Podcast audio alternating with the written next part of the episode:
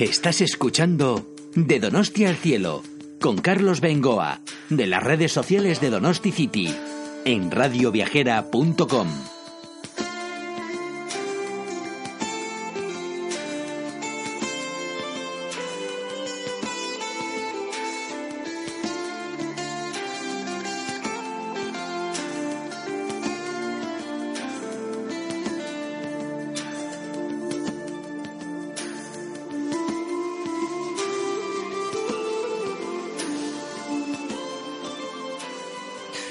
Amigos de Radio Viajera, bienvenidos a De Donosti al Cielo, nuestro programa de las redes de sociales de Donosti City. Un saludo de Carlos Bengoa desde San Sebastián. Os hablamos en nuestro podcast de la belleza de esta ciudad, de todos sus alrededores con muchísimos planes, excursiones, rutas, visitas a parques, recorridos en bicicleta, bueno, todas las propuestas las tenéis aquí en donosticity.org y en nuestras numerosas redes sociales. En Facebook estamos como Donosti City, en Twitter y en Instagram Donosti barra baja City. Tenemos un canal en YouTube, Donosti City TV, arrastrando vídeos y más, ¿eh? ilustrativos para que os hagáis una idea de todo lo que tenemos aquí, que es muchísimo. Yo como Donostierra y ya con cierta edad y peinando canas, a veces me vuelvo loco eh, descubriendo cosas que no conocía.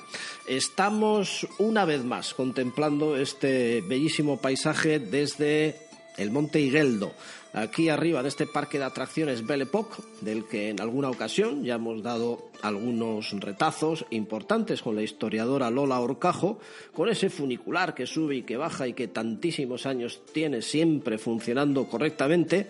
Y en esta eh, panorámica que tenemos hoy aquí, esperando estoy la sesión de fuegos artificiales porque estamos ya con la semana grande y si hay fuegos artificiales conocidos en el mundo, los de Donosti, imaginaros, aquí con toda esta bahía de la Concha y este marco incomparable. Hombre, si yo hablaba de Lola Orcajo y un día más la veo por aquí enamorada de nuestra ciudad desde estas vistas que ofrece el Montigueldo. Muy buenas, Lola. Hola, Carlos. Buenas noches, casi ya. Te veo siempre aquí. Bueno, eh, usando el funicular. ¿eh? Nos gusta mucho, la verdad es una atracción y siempre que venimos, además, si venimos desde luego con algún familiar que ha venido de fuera, que viene de vez en cuando, es desde luego una visita obligada al Montigueldo por las incomparables vistas, por subir en nuestro centenario, más que centenario funicular, y bueno, en este caso para ver los fuegos también. Oye, mira, eh, un recorrido, bueno, muy habitual para cualquier turista y para los donostiarras también, pues sería salir del centro, recorrer todo el paseo de la Concha, pasar las playas de la Concha y de Onda Reta, eh, ya por la parte del tenis, ver el peine del viento uno de los iconos principales de la ciudad, mil veces fotografiados eh, en un solo día, claro, en una semana o en un mes, ¿para qué vamos a hablar? Azotado por el, por el mar. Eh, muchos hacen el funicular hasta arriba de Higueldo, parque de atracciones, vistas inmejorables. Aquí estamos, de hecho, nosotros en el restaurante Asador Alaya, que yo creo que será el restaurante del mundo con mejores vistas. Y, esperando estamos precisamente la colección de fuegos artificiales desde aquí mismo. Eh, son cosas que no tienen precio, que no nos cansan a nosotros como para que no vengan aquí los turistas y se queden, mira estos que están aquí mismo sacando fotos una tras de otra. Bueno, pues la verdad es que sí que este monte... no sé si dejan, ¿eh? por cierto, eh, los dueños de, de, los terrenos. ¿eh?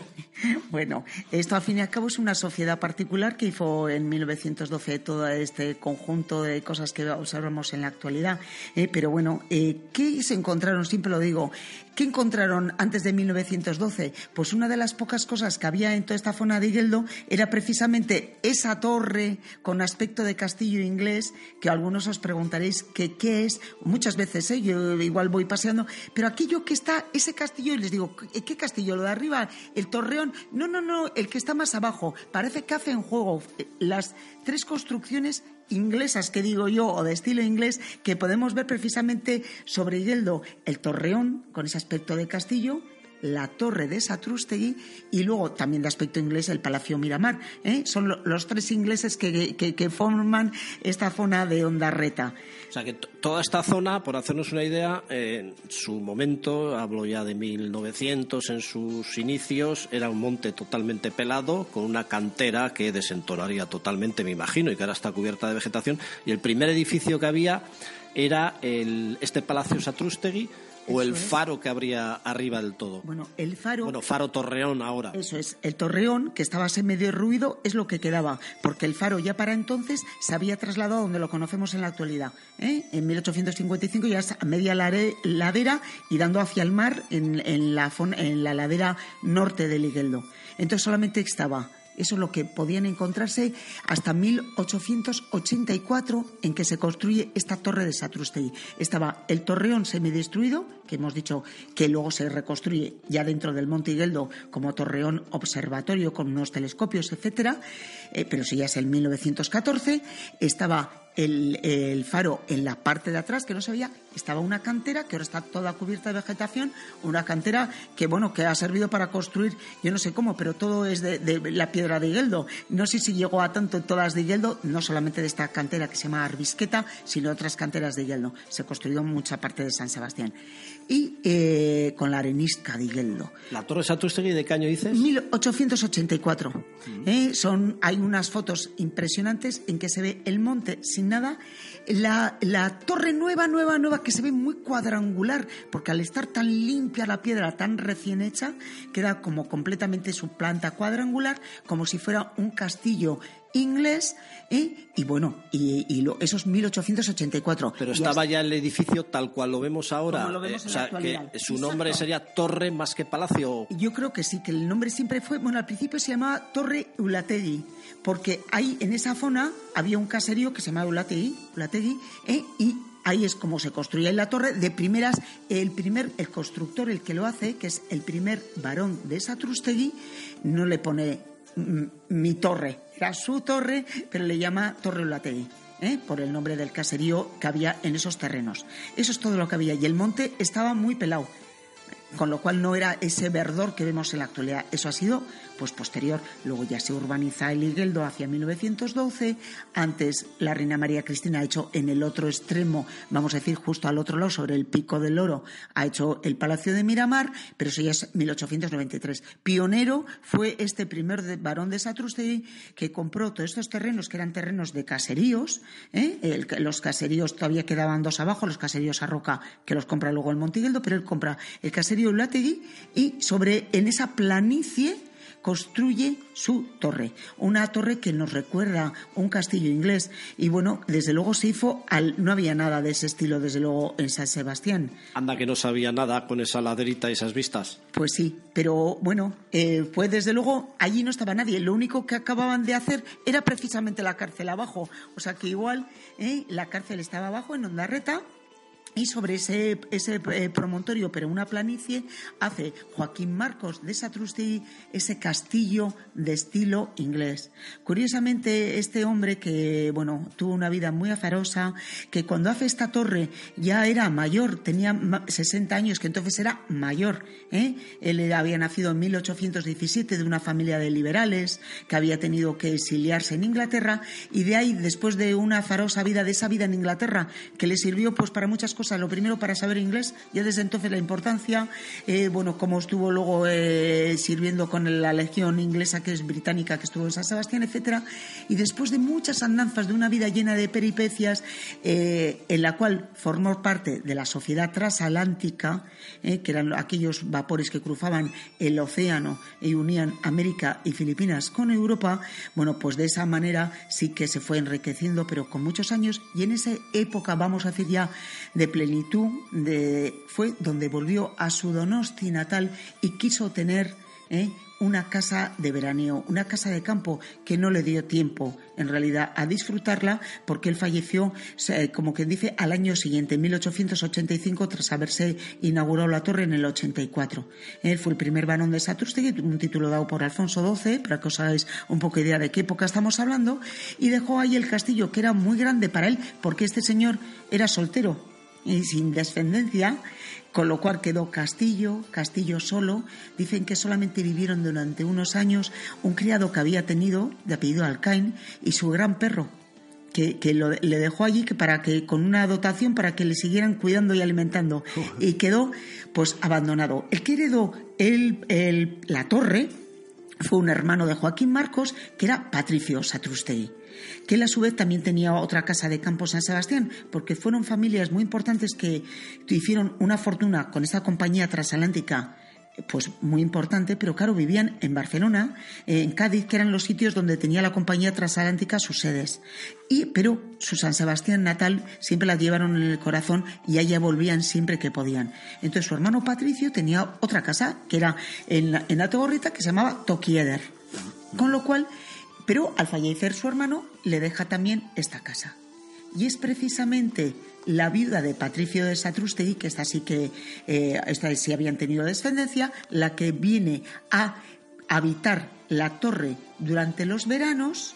¿eh? y hacerla de ella. De hecho, ella es la que le pone una capilla, ella es la que hace un mirador, que si fijáis bien en la torre le hace un mirador todavía con vistas más panorámicas. Y quiero hablar, mira, ya que me has encontrado, Carlos, como mujer, la que hace estas modificaciones en la torre, la que le da vida, es una mujer Georgina Barrié, y de ella, de esa gran matriarca de los Atrustegis, ha seguido esa torre hasta nuestros días. Ella también compró terrenos en Ondarreta y hace muchas de las villas de primera fila de Ondarreta, que hoy la seguimos viendo. Georgina Barrié eh, era viuda, pero una mujer fuerte y valiente que hace todas estas cosas que han quedado para la ciudad. Y bueno, de hecho es la calle que todavía, ¿no? Por supuesto, ella sí que lo conoció, el que le dieran ese nombre, que para ella fue muy importante. Ella hizo muchas obras sociales, construyó las escuelas del antiguo y la verdad sí le sirvió, quiso dar el nombre de, su familia como matriarca de los Atrustegis. La verdad fue para ella una satisfacción. Lo sé personalmente porque hay cartas escritas por ella diciendo y agradeciendo al ayuntamiento de aquel año 1900 y poco eh, el haberle dado un nombre de Avenida Satrustegui a esa a esa calle que en realidad no servía ni más que eh, hay en las marismas casi del, del, antiguo Dondarreta más que para subir a la torre, pero, pero fue importante. Nos lo cuentas, Lola, con tanto entusiasmo y tanto detalle que parece que estamos ahora mismo viendo todo, vamos, viendo el palacio, viendo a sus personajes, viendo el día a día de la ciudad. Bueno, es que Lola Urcajo es una historiadora bestial de nuestra ciudad. Tiene muchos libros sobre la ciudad, parques, eh, palacios, eh, villas, ya no sé por cuántas vais ya, villas de Dorosti, una, dos, tres. Se nota que disfrutas, ¿eh? Y, las conferencias que nos sueles dar de cuando en cuando también del ayuntamiento, salón de plenos, son visuales, proyección de diapositivas, son fantásticas, ¿eh? Hago esta parada pues para destacar qué bien nos cuentas las cosas, Lola. Bueno, con todas las cosas, cuando sabes su historia y conoces por qué fueron y, por quiénes fueron hechas, te gustan todavía más. ¿eh? La torre de Satrustegui es bonita en sí misma, ¿no? ¿Está habitada todavía? Sí, está habitada todavía eh, por la familia Satrustegui y fue declarada bien cultural con categoría de monumento en el año 1995. O sea que sí que se le ha dado, eh, bueno, parece que en este momento va a ser el último año en que va a la familia en la torre. ¿eh? Ha sido vendida a otro particular que seguro que la sigue conservando, bueno, porque es obligatorio conservarla con el mismo cariño que la ha tenido la familia. Bueno, en diferentes podcasts os estamos contando ya eh, muchísimas cosas de Higueldo, desde sus orígenes hasta la entrada del funicular, este parque de atracciones eh, Belepoc, el paseo que hay rodeándolo, esta torre palacio eh, de Satrustegui, que sepáis que desde la página web del restaurante Alaya que es un asador con estas vistas increíbles. Eh, para mí, pues posiblemente el asador, restaurante, bar también eh, más bello de, cualquier costa del mundo, porque las vistas son inmejorables. Tiene una página web, restaurantealaya.com, también con sus redes sociales, con una webcam que es sin duda, de hecho ahí está el número de entradas y visitas que tiene, que es la mejor del mundo. Eh, ver eh, cada hora, cada minuto, eh, con buen tiempo, con malo, atardeceres y amaneceres soberbios, los mismos fuegos artificiales en la webcam, los temporales de olas azotando el paseo nuevo, es algo que podéis ver a cada segundo, en cada momento, en la webcam del restaurante Alaya. Pero yo sé que también, aparte de todo lo que nos has venido contando, una debilidad tuya es el Palacio de Miramar un sitio al que los turistas van sí o sí porque está en la mitad entre La Concha y Ondarreta. O sea que ahora mismo, según hacemos este recorrido y pasamos Ondarreta, subir al Palacio Miramar y ver ya las últimas luces del día desde ahí es algo, y los mismos fuegos artificiales, es algo que se podría pagar y es gratis. Bueno, los fuegos artificiales solamente entran eh, personas con minusvalías. Sí, eso es verdad. Efectivamente, porque el, Parque de Miramar, que también es, conjunto monumental, eh, se cierra por las noches. ¿eh? A la puesta del sol, hacia las nueve y media o así, ya se quedan cerrados. para los fuegos se suele abrir para estas personas con minusvalías que les llevan en una furgoneta y ven, bueno, pues por mira, una ventaja que pueden tener, ¿no? Hay que ver siempre la parte buena. ¿El palacio de qué estilo sería? Bueno, pues también es de estilo, un estilo cottage inglés, ¿eh? porque era el estilo de las casas de campo en aquella época y fue un estilo que eligió la reina María Cristina. A veces era reina María Cristina de España, pero ella era austríaca. Dicen, uy, ¿y por qué eligió un estilo inglés? Yo creo que porque con estos paisajes cantábricos, yo creo que es el estilo que, más, que más le pega. ¿Eh? Ese estilo con, con ladrillo combinado con la piedra, esas, esos tejados también de, pizarra, etcétera, de la teja eh, o de pizarra, o en este caso de teja inglesa, son muy adecuados para el paisaje, porque parece que. Y otra cosa buena que tiene es el tamaño. Yo creo que es muy importante eh, los tamaños en relación al paisaje en que están. Es un paisaje que baja hacia las playas y eh, queda como adaptado al terreno. ¿eh? Destaca porque, porque, bueno, porque está ahí, pero sin embargo pasa desapercibido porque no es una mole. Eso yo creo que es muy importante y que lo supieron hacer muy, muy Tienes un libro maravilloso precisamente del Palacio Miramar que invitaría a nuestros oyentes que, que, lo compréis y lo sigáis, ¿eh? el Palacio de Miramar por Lola Urcajo. Eh, y eh, creo, eh, igual estoy equivocado, que haces una comparativa con algún otro palacio que puede ser parecido en los alrededores o no. Bueno, hay uno en Biarritz que está tal cual. Al de Biarritz. Sí, el Chateau Françon de Biarritz y hay otro en, en, Cantabria, el Palacio de los Hornillos, porque los hizo el mismo, el mismo arquitecto inglés Selden Bornum. Entonces, bueno, son muy parecidos porque tienen Cantabria que podría estar por donde, en comillas igual. cerca, cerca, cerca de comillas, sí. ¿Eh? en el municipio de Los Hornillos. Ah, vale, ¿Eh? Los Hornillos y las Fraguases. ¿eh? pero sí está en esa misma zona, efectivamente. Pero en todo caso, el de San Sebastián tiene lo bueno de que es nuestro, que es de los Tierras, que desde 1972 lo compra a los herederos de María Cristina, en este caso a don Juan, el padre del conde de Barcelona, el padre del rey Juan Carlos.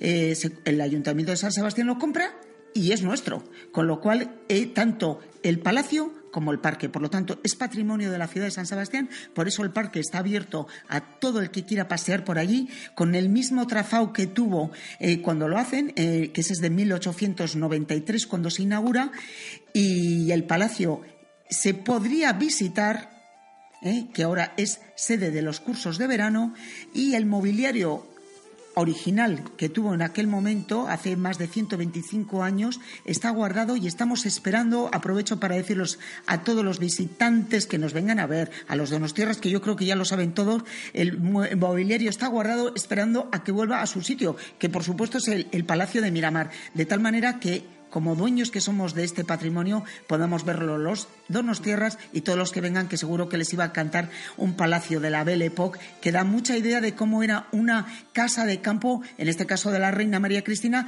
pero bueno, una casa de campo como podía tener la aristocracia, en la aristocracia de ese momento, pero en un lugar, desde luego, eso sí, eh, el palacio igual no es el más lujoso que pueda asistir, ni muchísimo menos, pero el sitio, desde luego, no pudo haber otro lugar mejor. ¿eh? En este promontorio del Pico del Oro, el promontorio de Loreto, ¿eh? entre las dos playas de La Concha y de Ondarreta.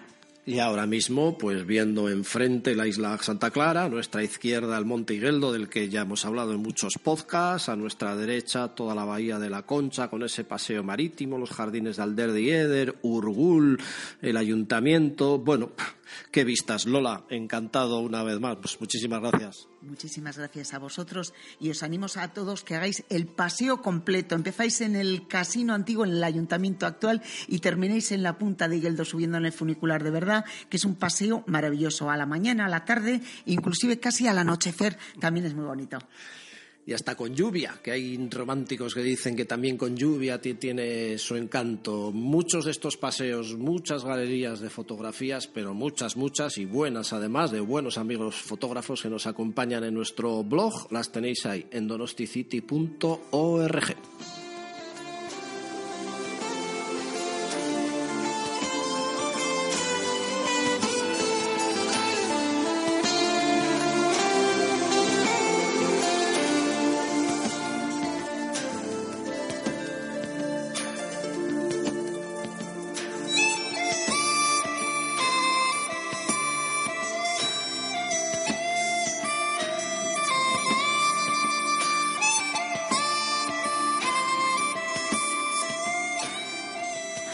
Qué bien, pues amigos de Dorosti City, dejamos a nuestra amiga Lola Orcajo aquí en las faldas mismas del Monte Higueldo, bueno, dando ya un paseíto nosotros por la playa de La Concha. Hacemos como que ya hemos cruzado, ¿eh? Tampoco pasa nada. La parte vieja en verano, radiante de luz, porque ya el día alarga mucho. Bueno, en un par de días, aunque luego escuchéis el podcast en otros momentos, eh, pues la noche de San Juan. O sea que estamos ante los días más largos del año. Qué bonito el bulevar. Cuánta gente ya, ¿eh? Cuánto turista. Hombre, me encuentro aquí con mi amiga Ana Garmendia. Ana, ven un momento por aquí. Ana, muy buenas. Opa, opa, Carlos, ¿qué tal? Oye, mira, me vienes al pelo. Me vienes al pelo porque Ana Garmendia es una donostierra eh, de la parte vieja, además, no es tierra de pura cepa, digamos, ¿no? Por supuesto, por supuesto, de la parte vieja. Oye, me dijiste en su día que habías estado en Uganda y pues puede ser una buena ocasión, ya que esto es una radio viajera, para que nuestros oyentes tengan eh, algún apunte sobre lo que es este país, por qué ha sido allí, cómo está la situación social. Creo que nos tienes que contar eh, muchas cosas. ¿Por qué, en primer lugar, lo de ir a Uganda? Porque creo que la idea inicial a lo que luego fue había como bastante distancia, ¿no? Sí, bueno, eh, yo tenía desde hace muchos años la, la inquietud o las, la ilusión de conocer África Negra. Eh, expresamente África Negra. Me llamaba muchísimo la atención y estuve mirando pues, la posibilidad de hacer algún viaje por mi cuenta. Y bueno, eh, un día hablando de esto con mi dentista surgió la posibilidad de ir con su fundación, que tiene, hay una fundación en un poblado eh, de Uganda que se llama Buyagali, muy cerca de Jinja. Tiene dos escuelas eh, con niños de primaria y pequeñitos y luego aparte unos niños de acogida. Bueno, el caso es que me comentó sobre esta sobre este proyecto y me apunté a él. Me parecía una historia mucho más completa que ir de, simplemente de turista. Es la asociación, si no me equivoco, Mukwano Lagun. Mukwano Lagun, sí. Mukwano es amigo en suajili y Lagun en euskera. Una unión de las dos cosas. Vamos, que ir de turismo era una cosa e ir ya en plan cooperante otra totalmente distinto. Vamos a ir un poquito por partes. Lo primero, ¿cómo te organizas para eh, salir de San Sebastián? Y más que nada el tema de los vuelos, por orientarnos un poquito si queremos ir nosotros también o alguno de nuestros oyentes que nos puedan escuchar, que por cierto, de uno de los viajes, alguno ya tomó nota y me consta que lo ha hecho en Bali, para más señas, aunque no tiene nada que ver con lo de la cooperación. Eh, ¿Cómo te organizas a nivel de vuelos para llegar hasta Bueno, eh, muy importante. Antes de nada es la vacunación, que tienes que ya pensar que dos meses antes de que tú quieras ir tienes que empezar con algunas vacunas, porque tienes que poner la fiebre tifoidea, la fiebre amarilla, la hepatitis, la meningitis y el cólera. Entonces tienes que empezar dos meses antes con esto. Luego, aparte, también con un mes antes tienes que empezar con el visado. El visado tarda un poquito en hacerse, es un visado de dos meses de duración. Y una vez que tienes eso hecho, que se hace online, eh, la posibilidad de ir a Uganda, hay vuelo todas las semanas. Bueno, hay vuelos todas las semanas, todos los días, mejor dicho. Eh, la mejor opción es Bilbao, Bruselas, Bruselas, Kampala. Kampala, bueno, Entebbe, que es la capital de, Kampala es la capital y Entebbe es el aeropuerto de Uganda. Eh, ¿Esto por qué? Porque en Bruselas eh, estás dos horas y media, no cambias de eh, la compañía tiene dentro del propio aeropuerto su propio espacio y en dos horas y media coges un avión. Si no, las otras opciones tienes que pasar horas en ciudades, en otras ciudades. Esta es la mejor opción. Y sale eh, mucho más barata que las demás opciones, además. Un día a la semana siempre tienes esta opción. Bueno, mira, ya que has hablado de que sale más barata, ¿en, qué precios nos estamos pues, moviendo? Pues los demás días son 1.100. Eh, este día en concreto son que cambia, todas las semanas cambia, hay que mirar 480 euros. Una gran diferencia. Notable diferencia que creo que merece la pena. Bueno, aterrizas en Uganda. ¿Qué te encuentras así como primera visión? ¿Lo que esperabas o eh, algo peor o mejor? Eh, cuando llegas a, eh, Uganda, el país ya te sorprende. Ya te, o sea, es que desde que llegas allí, yo tuve la experiencia y otros también de que de, la media es si llevas dos maletas que desaparezca una. Llevas nueve, porque son cinco personas, pues son cuatro o cinco maletas. Luego aparecen, ¿eh? A los tres o cuatro días. Pero es algo bastante común, así que cuando llegas ya dices, ¡uh, ya estoy en África! Eso es lo primero. Y bueno, eh, de todas formas, una vez que estás, yo el segundo día de estar allí, eh, yo tengo que decir que yo estaba en un poblado, que es distinto que la ciudad. Eh, la ciudad es caótica, el pueblo los pueblos son muy tranquilos y yo el segundo día ya me sentía una africana más.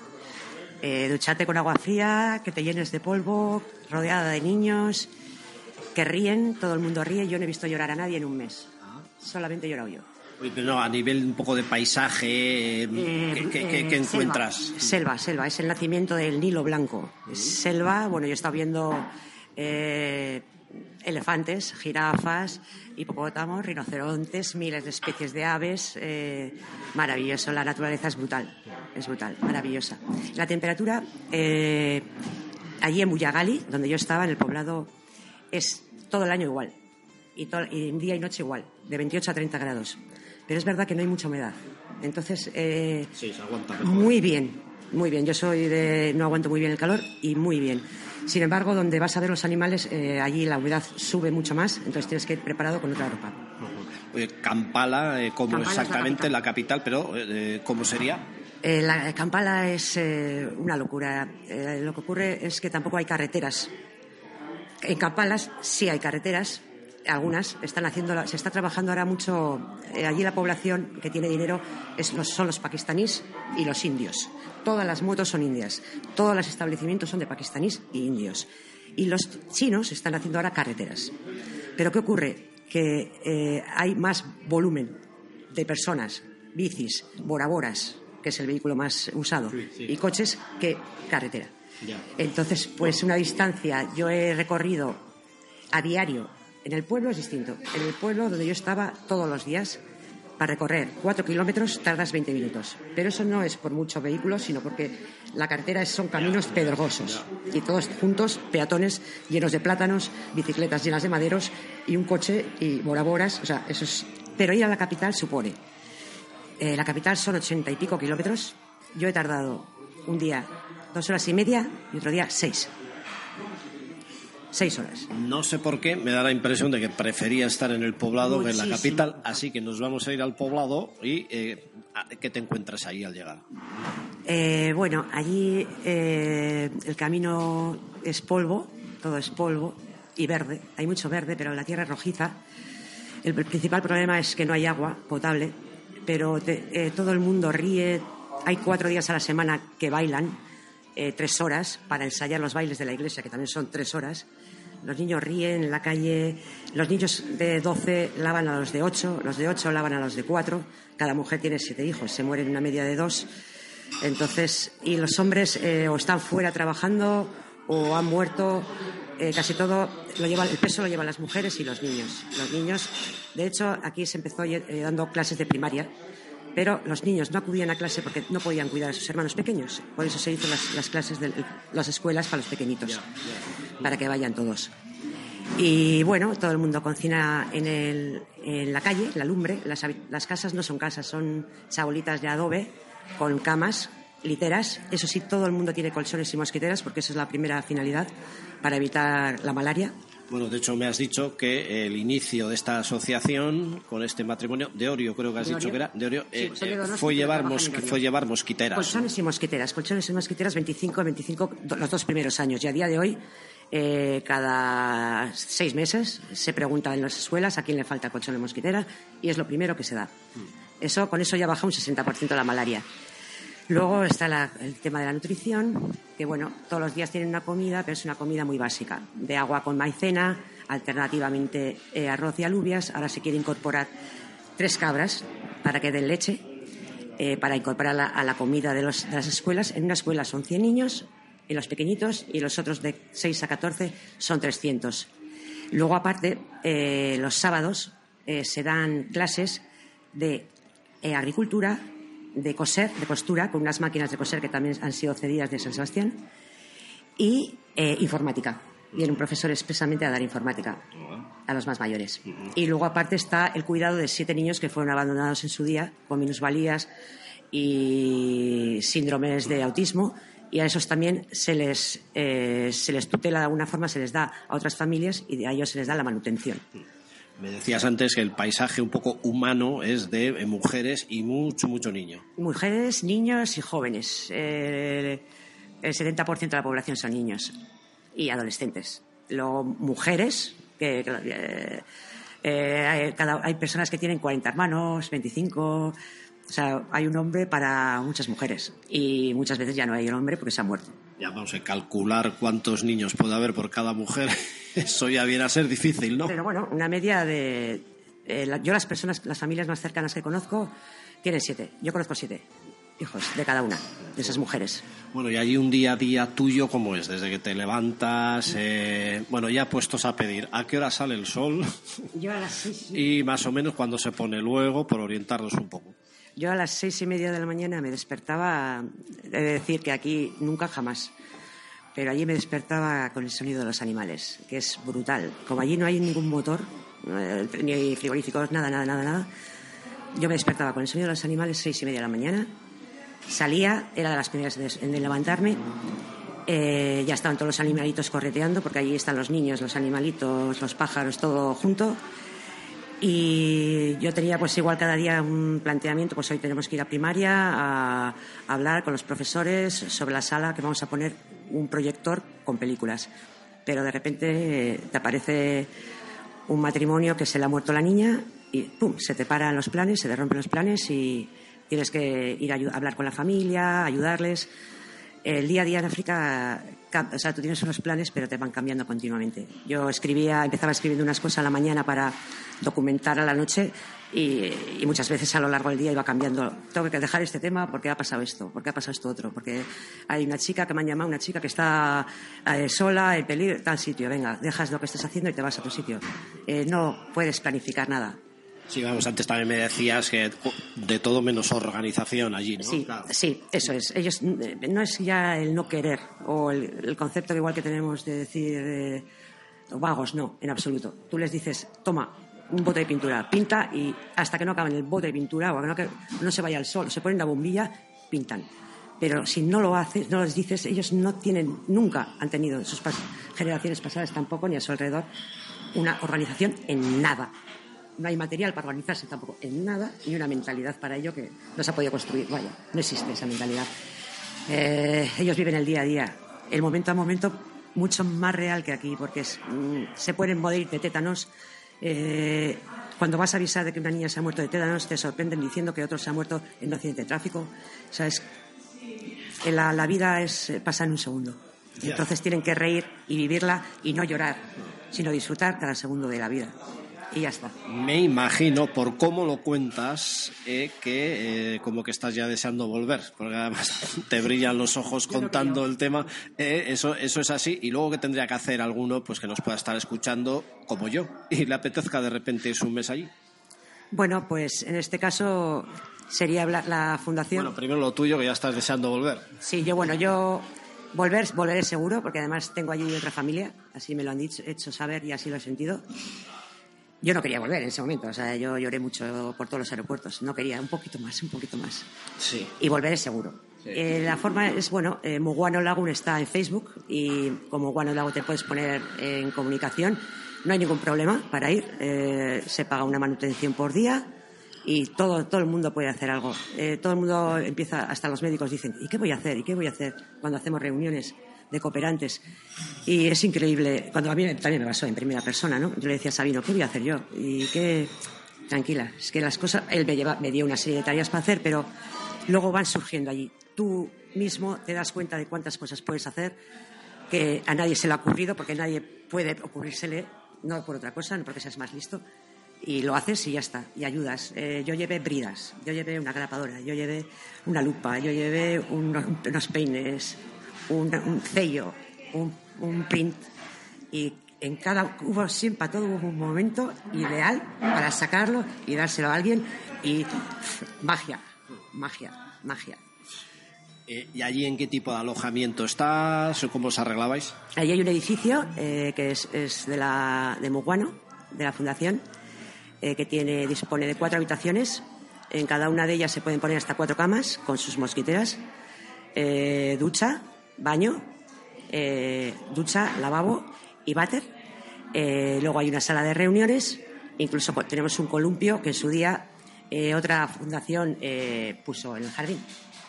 Un columpio. Un columpio, un columpio. Para tanto niño difícil, ¿no? Bueno, yo, yo me columpiaba en él. Ah, bueno. En las, escuelas, en las escuelas también, esa misma fundación que puso ahí ha hecho columpios también. Tienen columpio los niños por otra, otra fundación que coopera allí. Y con tanto niño que había, ¿todos van a la escuela o los eh, formáis por edades o en cursos o todos en el mismo sitio? No, eh, los pequeñitos están en un edificio, los de que son de cuatro, de tres a seis años y además divididos. Una clase de tres años, otra clase de, cuatro y otra clase de cinco. Eh, allí hay dos tres profesoras y dos cocineras. Y luego hay, están las escuelas de los mayores, que pues hay ocho clases, o sea, eh, primero, segundo, tercero, cuarto, quinto, sexto, séptimo y octavo. Cada una con su profesor y también hay dos, eh, dos personas para la cocina y, y, una persona que hace el mantenimiento, digamos, de los jardincitos que se han hecho, con plantitas. Oye, cuéntame, ya para terminar, un momento de estos, eh, no sé si decir de relax, porque con el entusiasmo que nos pones cuando cuentas eh, todo, como que me da la impresión que todo el día en sí es, pues bueno, tiene su relax, pero llega un momento de desconexión, de estos que te vas a perderte un poquito y buscas un rincón para escuchar a los animales o para ver el nacimiento del Nilo Blanco, no sé, no sé. Sí, todos los días, la verdad, casi todos los días, a las siete y media de la tarde, justo antes de que anocheciese, eh, nos acercábamos yo con Musa, que es el, el, que está allí ayudando a todos los cooperantes que vamos. Eh, a siete minutos de donde estábamos eh, hay un espacio en el que la gente de los extranjeros van a hacer rafting, que es el único sitio que puedes tomar algo, además conectarte a Internet. Y ahí está el nacimiento del Nilo Blanco. Siete y media de la tarde, con una Nile especial, mirando el Nilo, era todos los días un, un éxtasis total. Yo he sacado dos miles de fotos en ese momento y también ha habido otros momentos en los que me he quedado media hora quieta parada. Maravilloso. Oye, encantadísimo. Nos gusta ¿eh? que haya gente en Donosti y en cualquier rincón. Pero bueno, ya que estamos hablando desde San Sebastián, hemos ido conociendo ¿eh? gente y le hemos grabado también, que nos cuenta pues precisamente estos viajes ¿eh? cooperantes, la Fundación Etiopía Utopía, una buena amiga como Arancha Olazábal también, en este caso Ana Garmendia. Eh, que tenías un poquito así como de, uy, yo no sé si voy a hablar bien y tal, jolín, como para dejarte un micrófono, ¿eh? Muchas gracias, Ana, de verdad, ¿eh? Nos has dado ya unas ganas tremendas de ir, fíjate lo que te digo. Pues, eh, pues yo me alegro. Y se lo recomiendo a todo el mundo, ¿eh? Porque es enriquecedor, eh, a cualquier tipo de edad. Esta Semana Santa está un niño de 16 años con sus padres y sigue, sigue diciendo cuánto hemos hecho. O sea, creo que en cualquier momento y a cualquier persona que se atreva a hacerlo, claro, eh, le, va a dar mucho más de lo que da. Muy bien, voy a deletrear el grupo Facebook en el que estáis, que sería M-U-K-W-A-N-O. ¿eh? Voy a repetir, M-U-K-W-A-N-O Lagun. ¿eh? Lagun. Ahí pues tendréis más información del día a día y pues si alguno quiere pues apuntarse y demás. Pues estas cosas ya veis, contamos desde San Sebastián, hoy hemos empezado con la historiadora Lola Orcajo, hablando de Higueldo, y hemos seguido con Ana Garmendia que nos ha contado esta maravillosa experiencia en Uganda y os invitamos a que hagáis vosotros también lo mismo, no tenéis más que hacerlo a través de todas nuestras redes sociales. Oye, que yo quiero contar un viaje por aquí, que yo me he ido, yo que sé, a Toledo, ¿eh? de puro turismo y me apetece hablar de, de Toledo.